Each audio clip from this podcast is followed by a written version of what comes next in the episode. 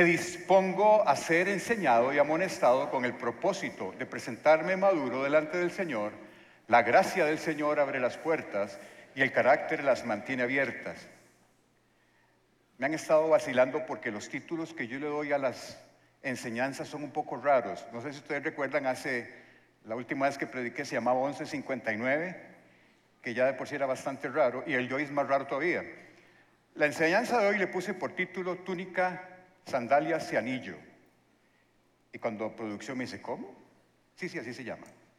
Le puse ese nombre por dos razones. La primera es porque quiero mantenerlos atentos porque se va a entender el título casi al final de la enseñanza.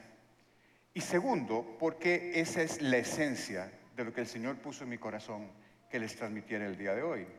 Así que espero que al final de la enseñanza el título de túnica, sandalias y anillo, pues les quede, les quede claro y lo recuerden.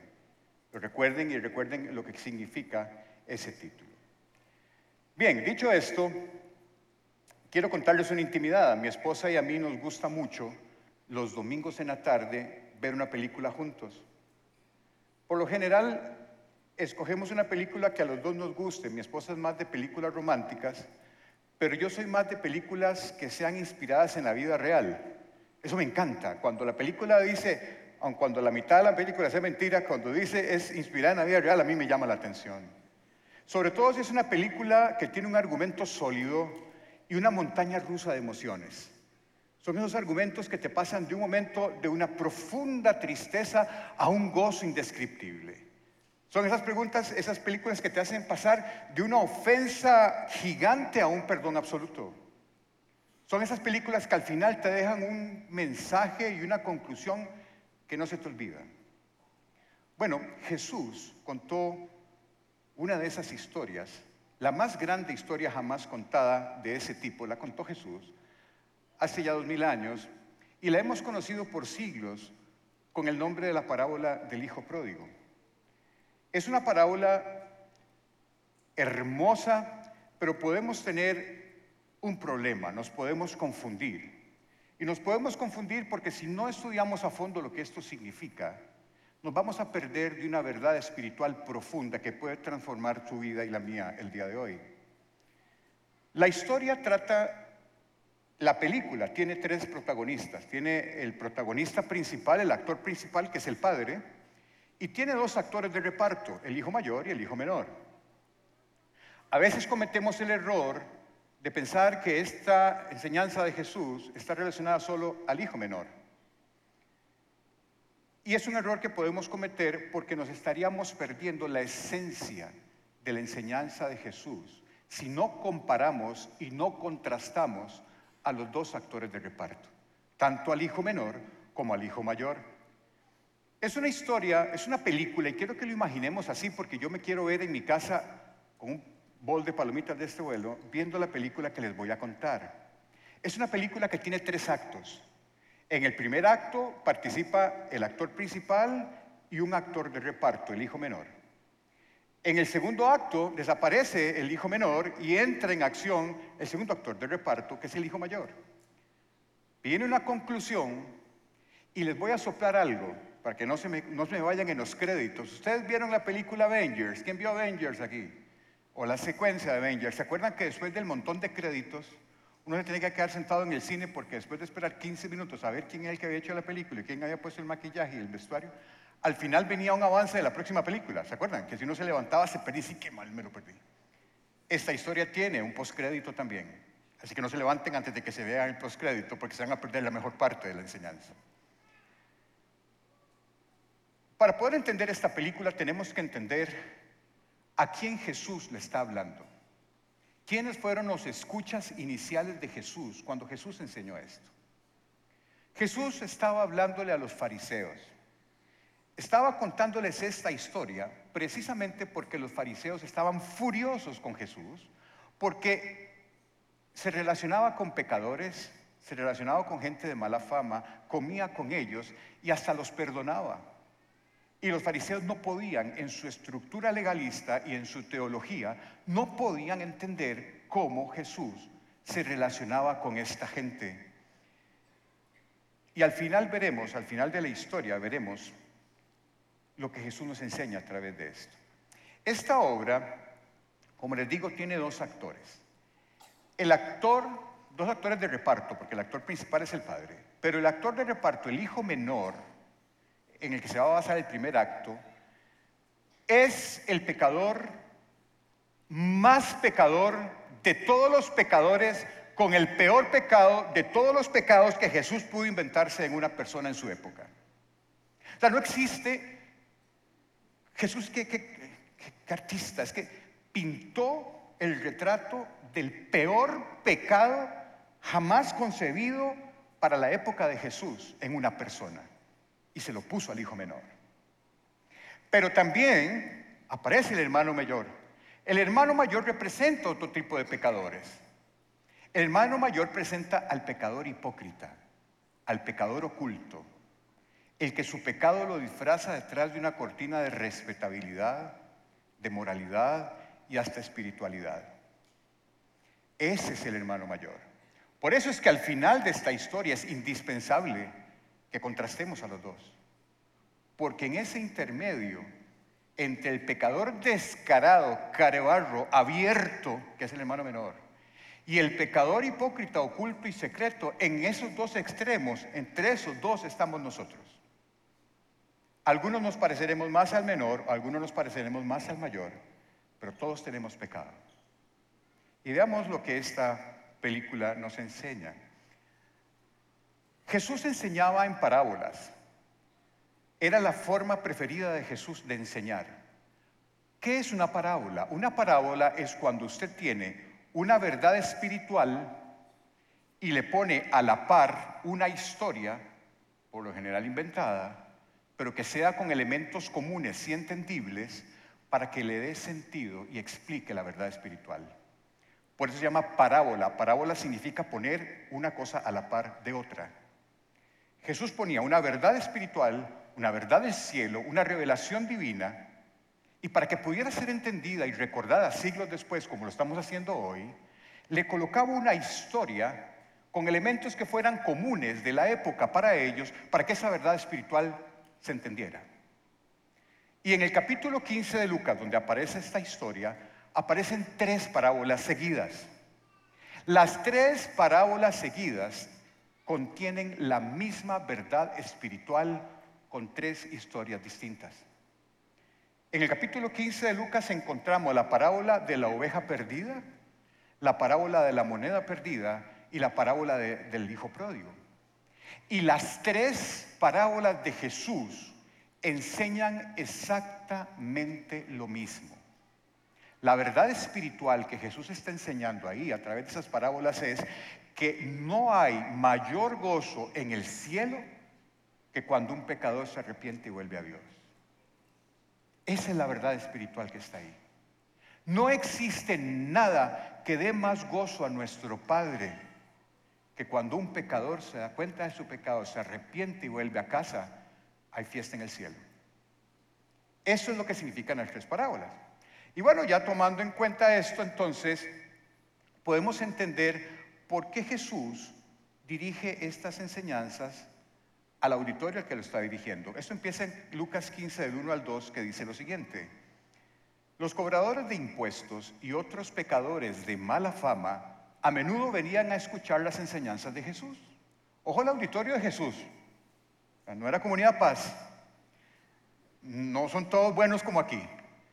Ahí iban pecadores de mala fama y gente que se consideraba, ¿verdad?, que olían azufre.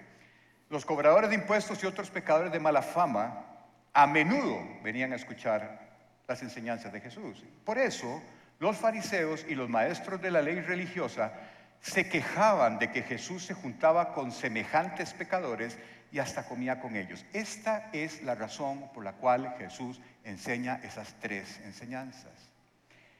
Y lo que Jesús quiere enseñar, el resumen de las tres enseñanzas está en el versículo 7, semi escondido ahí. Y dice así, de la misma manera, esto es Jesús hablando, hay más alegría en el cielo por un pecador perdido que se arrepiente y regresa a Dios que por 99 justos que no se extraviaron. Bien, con esos antecedentes encendamos Netflix y pongamos la película. Y vamos con el acto 1, el hijo menor. Y la historia empieza así. Lucas 15:12. El hijo menor le dijo al padre, quiero la parte de mi herencia ahora, antes de que te mueras. Entonces el padre accedió a dividir sus bienes entre sus dos hijos. Noten ustedes un detalle. El hijo menor le está pidiendo al papá que le dé la parte de la propiedad que le corresponde a él sin que el padre esté enfermo de muerte o en un lecho de muerte o a punto de morir. El papá estaba sanito. Tan sanito es que al final hasta corre. El papá no se estaba muriendo ahí. Para nosotros esto puede que nos pase desapercibido porque mucha gente hoy reparte sus bienes antes de morirse y hace sus testamentos y, si un hijo lo necesita, tome, gástelo, lo que sea. Pero en la época de Jesús, tenemos que contextualizar esto, esto que está pidiéndole el hijo menor al padre es la peor ofensa jamás imaginada de un hijo judío. Era horrible, impensable. Ningún hijo judío haría eso.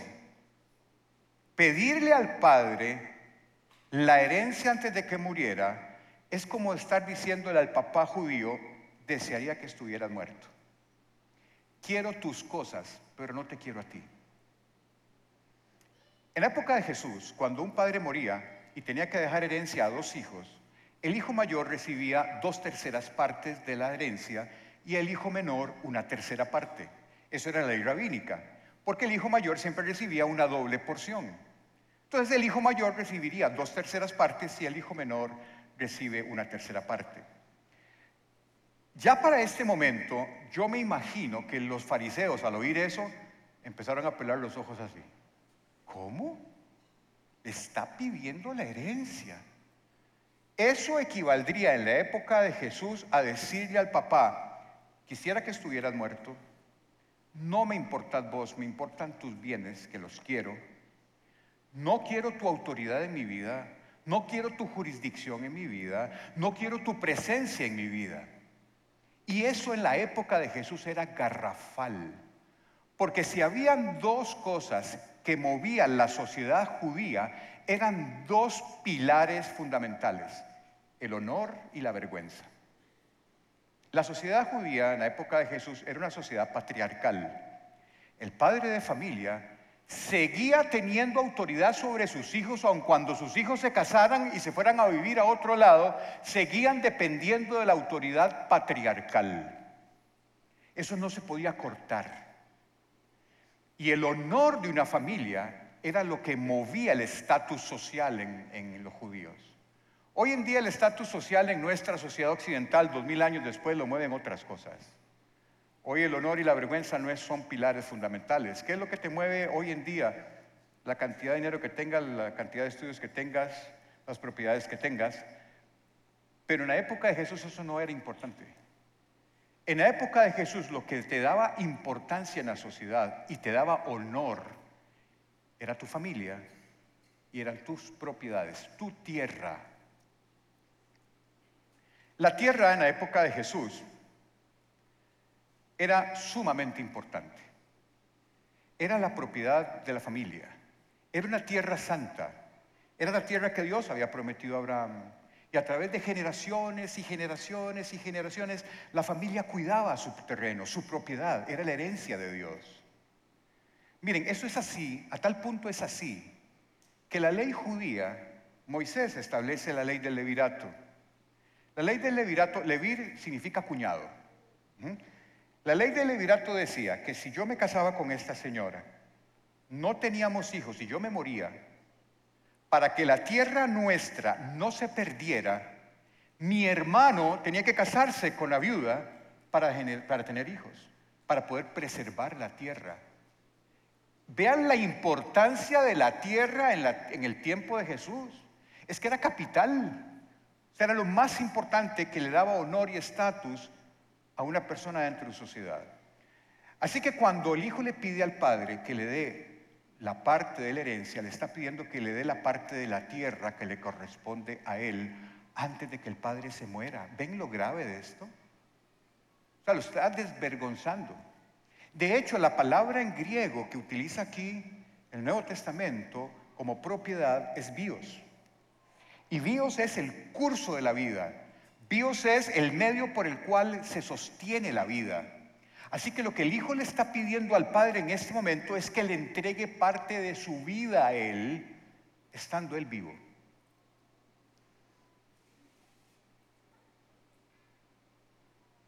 Lo más sorprendente de esto no es la petición del Hijo, es la respuesta del Padre. Porque ante semejante solicitud de vergüenza y de deshonra para su familia y para el Padre, el Padre divide y el Padre le entrega. El texto no hace ningún espacio, punto y seguido. Y el padre dividió. Y yo me imagino que eso ya, para los judíos que estaban los fariseos oyendo eso, ya era como la gota que derramó el vaso de agua. Y todavía la cosa sigue. Y sigue peor. El padre le da una tercera parte de su tierra a su hijo. Y vean lo que sigue diciendo el texto. Pocos días después, el hijo menor, ojo, pocos días después, el hijo menor empacó sus chunches no dice sí, dice pertenencias, y se mudó a una tierra distante, donde derrochó todo su dinero en una vida desenfrenada. Mire, la palabra dice que el padre le da una tercera parte del terreno. Y pocos días después el muchacho empaca sus chunches y se lleva el efectivo y se va. ¿Qué tuvo que hacer ese muchacho para que en pocos días convirtiera ese terreno en efectivo? ¿Qué tuvo que hacer? Venderlo. Y si usted quiere vender rápido, ¿cómo vende? Barato. Me va a contar una historia. Hace unos años atrás, el esposo de una paciente mía que tiene un taller de motos, venezolano, me llama y me dice, Chamo. Le digo, sí, ¿qué pasó, Chamo? Te tengo el negocio de la vida. Le digo, sí, en serio, ¿qué será? Me dice, mira, tengo una moto aquí, una Honda Varadero, mil centímetros cúbicos, nuevititica. el muchacho la compró, es un, compatriota de él, la compró hace como un mes. No se ha llevado ni un aguacero, no tiene ni, ni dos mil kilómetros y la está dando regalada. Le digo, ¿por qué, chamo? Me dice, no me pregunte por qué, pero él tiene que irse del país mañana y necesita llevarse el dinero en efectivo. Y si la moto cuesta 100 pesos, él te la está vendiendo en 15 pesos. Yo, ¿en serio, chamo? Sí, sí, me dice, le echamos, pero ¿para qué voy a querer yo una moto si yo no sé andar en moto? O sea, en mi vida me he montado en una moto. Me dice, no sea chapa, me dice, si yo tuviera la plata, me dice, chamo, la compro yo y después la vendo. Es más, yo me comprometo a venderte la moto a un buen precio y lo que te ganes no lo vas a ganar jamás con que dejaras tu plata en el banco. Jamás. Esa moto cuesta 100 pesos. Ahorita puede estar costando 90, pero te la está vendiendo en 15 yo te la puedo vender en 75 y haga matemáticas, eso usted se lo gana en una semana. Chamo, y como es la moto, es una onda varadero, mil centímetros, como que me dijeras un platillo volador cuadrado, yo nunca había visto una moto. Entonces llamé a mi esposa y le echamos, dame un toquecito para preguntarle a Melania a ver qué opina ella, porque de, yo no puedo tomar una decisión así. Sí, sí, chamo, chamo, llámala. Meli, mira que el chamo me dice, pero ¿será un buen negocio? Le digo, pues no sé. Me dice, ¿por qué no vas a ver la moto a ver si te gusta y si está buena? No, no te vayan a vender una porquería moto. Bueno, está bien. Chamo, voy para allá. Llego donde el chamo, entro al taller de motos, hay un montón de motos y un momento otro como un haz celestial, así como un farol de eso, una moto espectacular. Yo me quedé viendo la moto. Yo nunca he visto una cosa así. Yo digo, ay, ojalá fuera esa. ¿Y adivinen qué? Era esa. Chamo, ¿es esa? Sí, es esa. chamo, y de verdad que esa, yo te lo garantizo, esa moto está perfecta. Y chamo, ¿y usted me ayuda a venderla? Sí, sí, claro, yo te ayudo a venderla. Con calma la vendemos a buen precio. Pero madre necesita, ¿y puede ser un cheque? No puede ser cheque, tiene que ser efectivo, así, billete sobre billete y me lo trae ya. Meli, está muy bonita.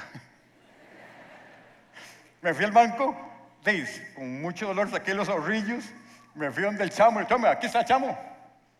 Me dice, bueno, ¿y ahora qué hago con la moto? Le digo, ¿cómo qué hago con la moto? ¿Vendérmela? Me dice, pues que no la puedo tener aquí. Digo, ay, chamo. De, llévatela para la casa y ¿cómo me la llevo si no sé manejar moto? Bueno, yo te la llevo.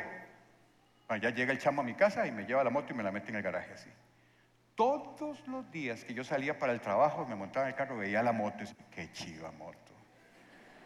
Qué chiva moto. Y hasta que aprendí a andar en moto, saqué licencia y nunca vendí la moto. Bueno, la historia, la historia se las cuento no por la moto, sino porque este muchacho tenía una urgencia por irse y la regaló. El hijo menor hizo lo mismo. Abarató no solamente el precio de la propiedad, abarató el honor de su padre, abarató el honor de su familia, abarató sus creencias y abarató su espiritualidad. ¿Por qué? Porque no solamente regaló el terreno para irse con unos cinco, que eran bastantes cinco, sino que además se fue a tierra gentil. Es decir, salió de la tierra de Israel y se fue a tierra gentil a derrochar esa plata que era la herencia de generaciones en prostitutas. En prostitutas. Bueno, yo no me puedo imaginar aquí la cara de los fariseos cuando, cuando la historia llega a este punto. Era Yo en ese momento me estoy comiendo las palomitas así. Yo, ¿y qué va a pasar? Vean, es que esto es tan grave para los judíos que cuando un judío salía de tierra santa y se iba a tierra gentil, cuando regresaba a tierra santa se tenía que sacudir el polvo de la tierra gentil para no llevar tierra contaminada a su tierra. Y este muchacho se fue de la tierra de Israel y se fue a tierra gentil. En resumen, ¿qué hemos visto en la película hasta ahora? Un muchacho que avergüenza a su padre, un muchacho que trata con menosprecio su patrimonio, que había sido transmitido de generación en generación. Un muchacho que trata con desprecio su nación, un muchacho que trata con desprecio su religión y sus creencias, un muchacho que además se va a tierra gentil y además derrocha todo ese eh, propiedad de su padre en prostituta. Díganme si no, conociendo esto de la época de Jesús, Jesús no está pintando al pecador más pecador de todos los horribles pecadores que pudo Jesús haber inventado. Ese es el hijo menor. Y la cosa sigue peor. O sea, la película está todavía va para abajo. Porque en ese momento ocurren cosas que el muchacho no puede controlar. Dice la palabra en Lucas 15, 14, 16, al mismo tiempo que se le acabó el dinero, se le acabaron los amigos. Bueno, eso no dice la palabra, pero eso sí ocurre. Entonces se le acaba la plata, se le acaba la fiesta y se desaparecieron todos los que usted creía que eran sus amigos. Bueno, pues digamos lo que dice la palabra. Al mismo tiempo se le acabó el dinero, hubo una gran hambruna en todo el país. Y él comenzó a morirse de hambre. Y esto no es una figura metafórica estaba muerto de hambre. Convenció a un agricultor local de que lo contratara y el hombre lo envió al campo para que diera de comer a sus cerdos. Vean, ya para estas alturas el público está allí, porque si un animal impuro para los judíos es el cerdo, y este muchacho no solamente derrocha todo en prostituta, se queda sin nada, se está muriendo de hambre y encima lo mandan a darle comer comida a los cerdos. O sea, no pudo haber caído más bajo. No pudo haber caído más bajo. El joven llegó a tener tanta hambre, por eso digo que no era una figura metafórica, llegó a tener tanta hambre que hasta las algarrobas con las que alimentaba a los cerdos le parecían buenas para comer, pero nadie le dio nada. Nadie le dio nada. Así que este hijo menor se ve enfrentado a una situación crítica por su pecado. Yo no sé cuántos de ustedes han llegado a estar en una situación crítica por su pecado, yo sí. Yo sí. Y cuando el muchacho se ve en esa situación, muriéndose de hambre, alimentando cerdos, famélico, un mendigo, recuerda a su padre. Y entonces entra en razón y aquí la historia empieza a dar un giro. Cuando finalmente entró en razón, dice Lucas 15, 17, 19, cuando finalmente entró en razón se dijo a sí mismo, en casa hasta los jornaleros tienen comida de sobra y aquí estoy yo muriéndome de hambre. Volveré a la casa de mi padre y le diré, Padre, he pecado contra el cielo y contra ti. Ya no soy digno de que me llamen tu hijo. Te ruego que me contrates como jornalero. Aquí el muchacho no solamente toma conciencia de su situación, sino que además actúa como actuaría un judío en esa época. Porque para el judío la reconciliación estaba mediada por la restitución. Al decir él, pensar, decirle al Padre, Padre, ya yo no soy digno de llamarme hijo tuyo, pero por favor contráteme como jornalero porque quiero pagarte y devolverte todo lo que derroché y tal vez en algún momento me aceptes como hijo. Porque para el judío la restitución era fundamental para la reconciliación. Y por eso este muchacho idea ese plan y se lo aprende de memoria, padre, no significa que me llame tu hijo, que... y se levantó y se devolvió a su tierra.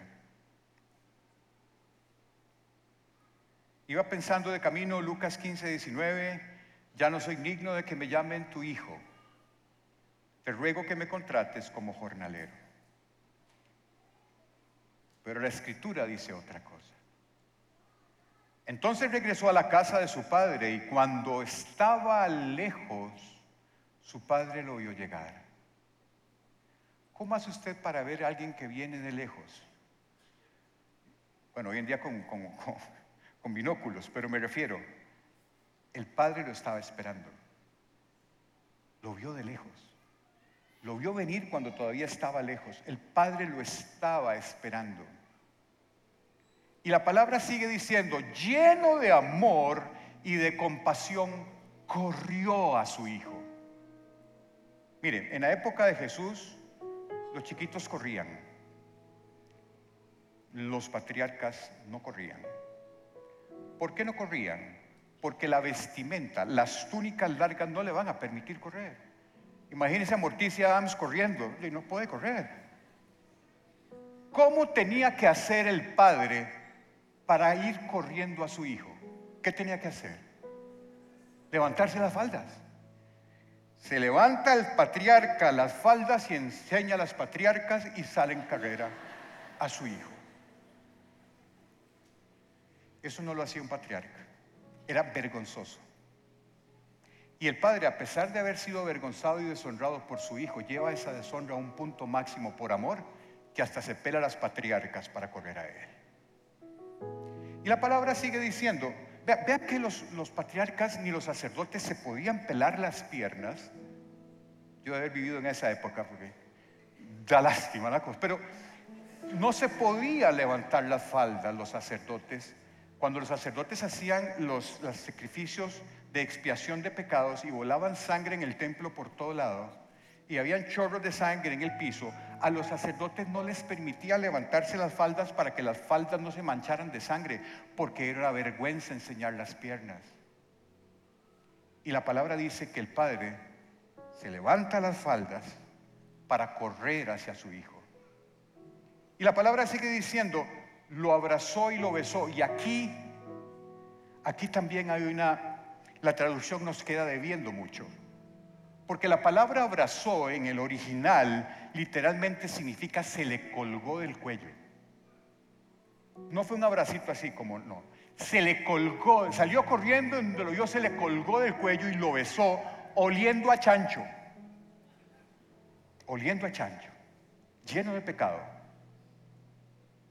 miseria, flaco, desnutrido, muerto de hambre, oliendo a chancho. el padre lo ve de lejos porque lo esperaba se levanta las faldas, corre y se le tira el cuello. Ahí estoy yo en la película y estoy llorando y ya me he comido la mitad de las palomitas. Señores, eso es gracia. Eso es gracia. Y la gracia, la gracia es hermosa en el texto que sigue.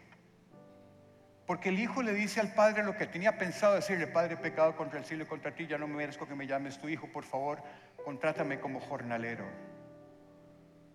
Y la palabra sigue diciendo, sin embargo, y ese sin embargo es glorioso, sin embargo, su padre le dijo a los sirvientes, rápido, traigan la mejor túnica que haya en la casa y vístanlo. Consigan un anillo para su dedo y sandalias para sus pies. Maten el ternero que hemos engordado. Tenemos que celebrar con un banquete, porque este hijo mío estaba muerto y ahora ha vuelto a la vida, estaba perdido y ahora ha sido encontrado. Y entonces comenzó la fiesta. La gracia consiste en que Dios le dijo, no, no tienes que ganarte nada, te lo doy, es tuyo. No me tienes que restituir nada. Te voy a dar tres cosas, le dijo el padre al hijo. Te voy a dar la mejor túnica. Y la túnica era un signo de dignidad y honor. Te voy a dar sandalias, lo cual lo hacía un miembro de la familia. Porque en esa época los jornaleros andaban descalzos, solo los hijos tenían sandalias. Y te voy a dar un anillo, pero no era un anillo de decoración. El anillo que le dio el padre era el emblema familiar con el cual se firmaba con cera líquida los documentos familiares o los documentos legales importantes. Entonces el padre le devolvió al hijo, por gracia, su dignidad, su posición como hijo y la autoridad completa como miembro de la familia. Eso es lo que ustedes y a mí nos espera. Si usted se arrepiente de su pecado, sepa que tiene un padre que lo está esperando sepa que cuando lo vea llegar va a correr hacia usted y se le va a colgar del cuello y lo va a besar. Y sepa que tiene para usted la mejor túnica, las mejores sandalias y el mejor anillo, porque usted es un hijo de Dios.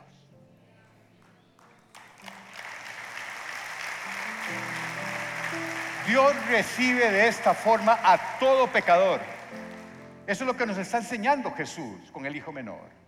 Dios recibe de esta forma a todo pecador que se arrepienta y vuelva a Él.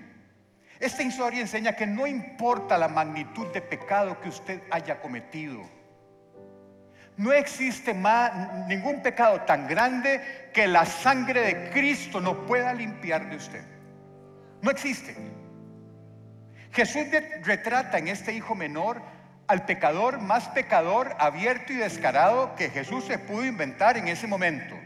No sé cómo inventaría Jesús un pecador hoy en día, no quisiera intentarlo. Pero en esa época, ese era el extracto del pecado en persona, ese muchacho. ¿Y por qué? ¿Por qué Dios hace esto? ¿Por qué extiende su gracia a los pecadores? Por su propio gozo. Hay mayor gozo en el cielo cuando un pecador se arrepiente y vuelve a casa. No hay otra cosa mayor. Este día del Padre que viene, si usted quiere hacer un regalo grande al Señor y que haya un gran gozo en el cielo, haga conciencia de su pecado. No sé qué gran magnitud será, pero todos pecamos.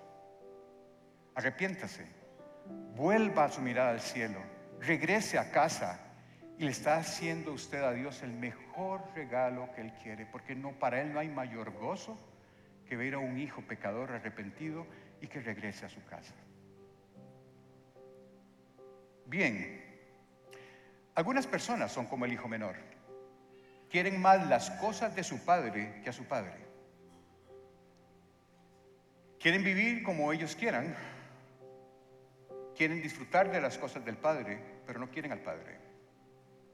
Pero las circunstancias de la vida a veces nos hacen volver a Dios con las rodillas cholladas. Muchos regresamos a la casa del Padre con las rodillas cholladas.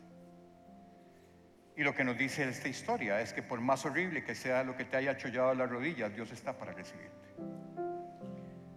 Y bueno, ahí termina el acto 1, ya me tiré el primer bowl de palomitas y estoy todo emocionado por lo que pasa, pero viene el acto 2. Y en el acto 2 desaparece el actor de reparto 1 y aparece el actor de reparto 2, el hijo mayor. Y otra bronca se viene en esta película. Vean ustedes que es una película muy interesante, porque tiene una montaña rusa de emociones, de verdades espirituales. Y un nuevo conflicto se levanta cuando inicia el capítulo 2 de la película. El hijo mayor, así como el hijo menor representa al pecador descarado y abierto, el hijo mayor representa al pecador oculto.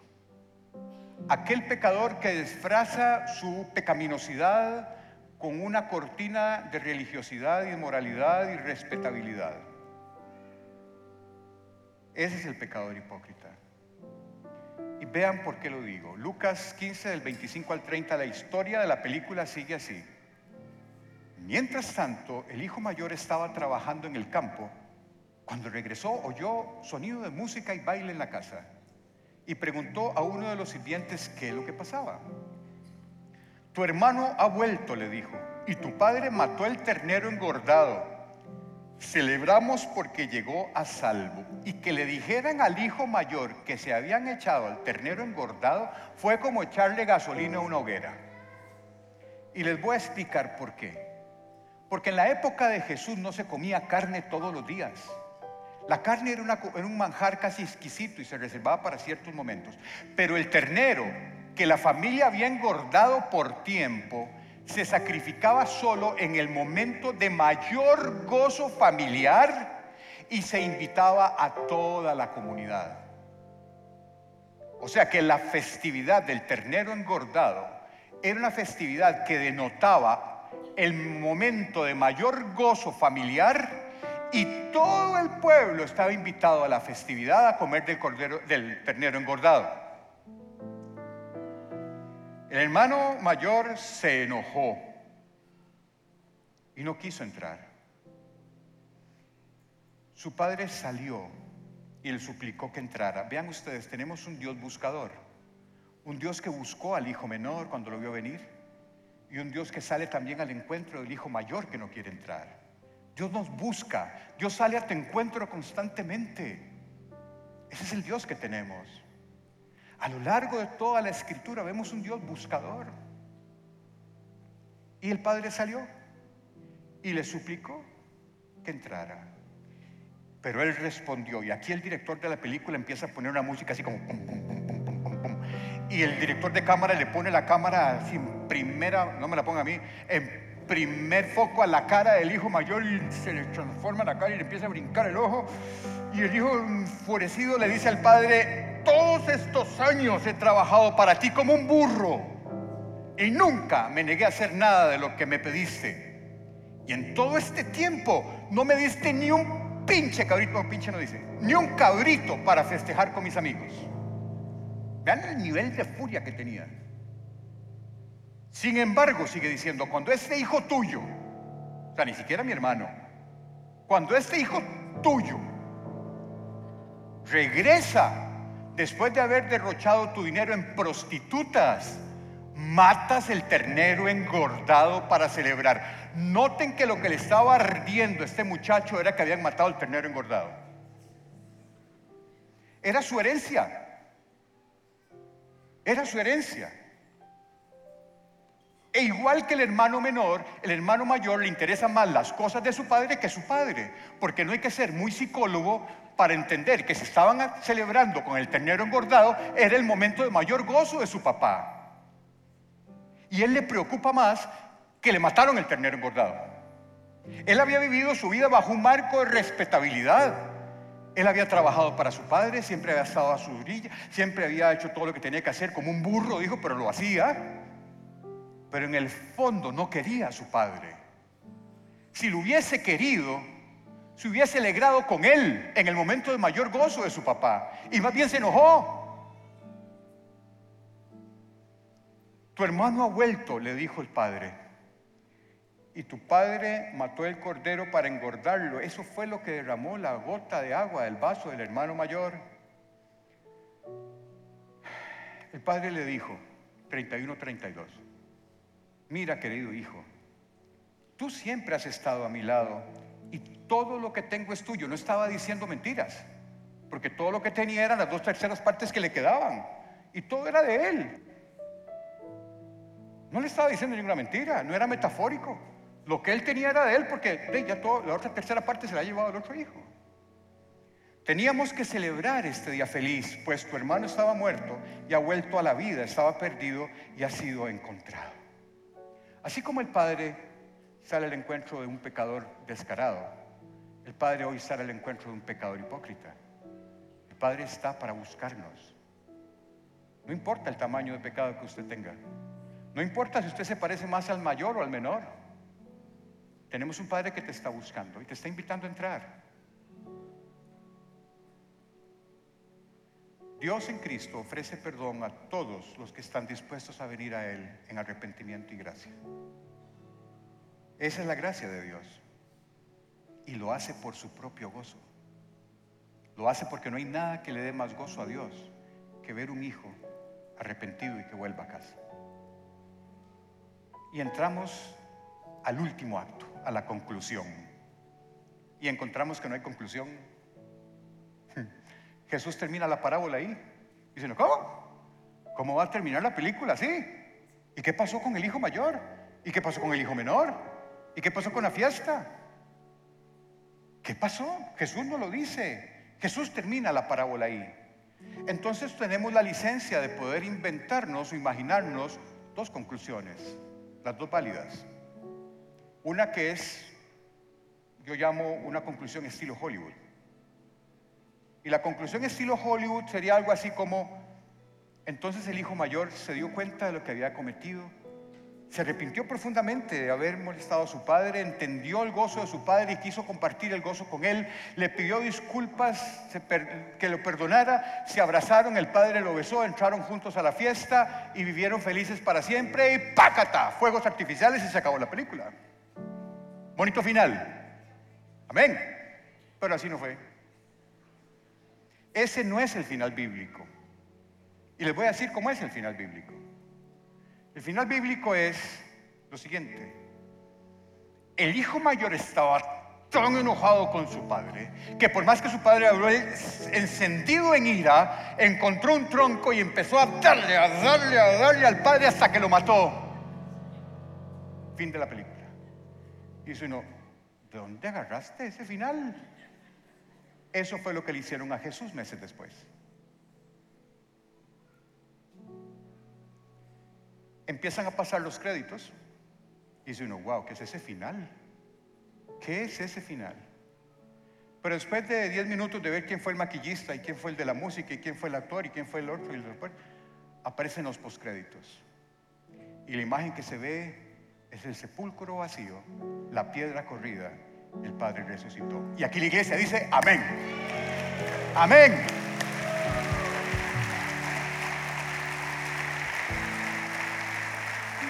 puedes alejarte de Dios a través de la moralidad y la religión.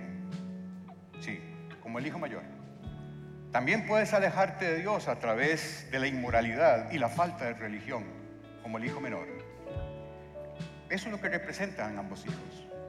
Pero tenemos un Padre lleno de amor que está deseoso de verte regresar para correr hacia vos, tirarse hacia tu cuello, agarrarte a besos ponerte una túnica nueva, unas sandalias nuevas y un anillo en tu dedo. Ese es el Dios que tenemos. Después del discurso fabuloso que Pedro hizo en Pentecostés, algunos que estaban cerca oyendo el discurso de Pedro, conmovidos y queriendo ver cómo hacían para salvarse, qué tenían que hacer, Pedro les da un consejo que sigue vigente dos mil años después hoy para nosotros aquí.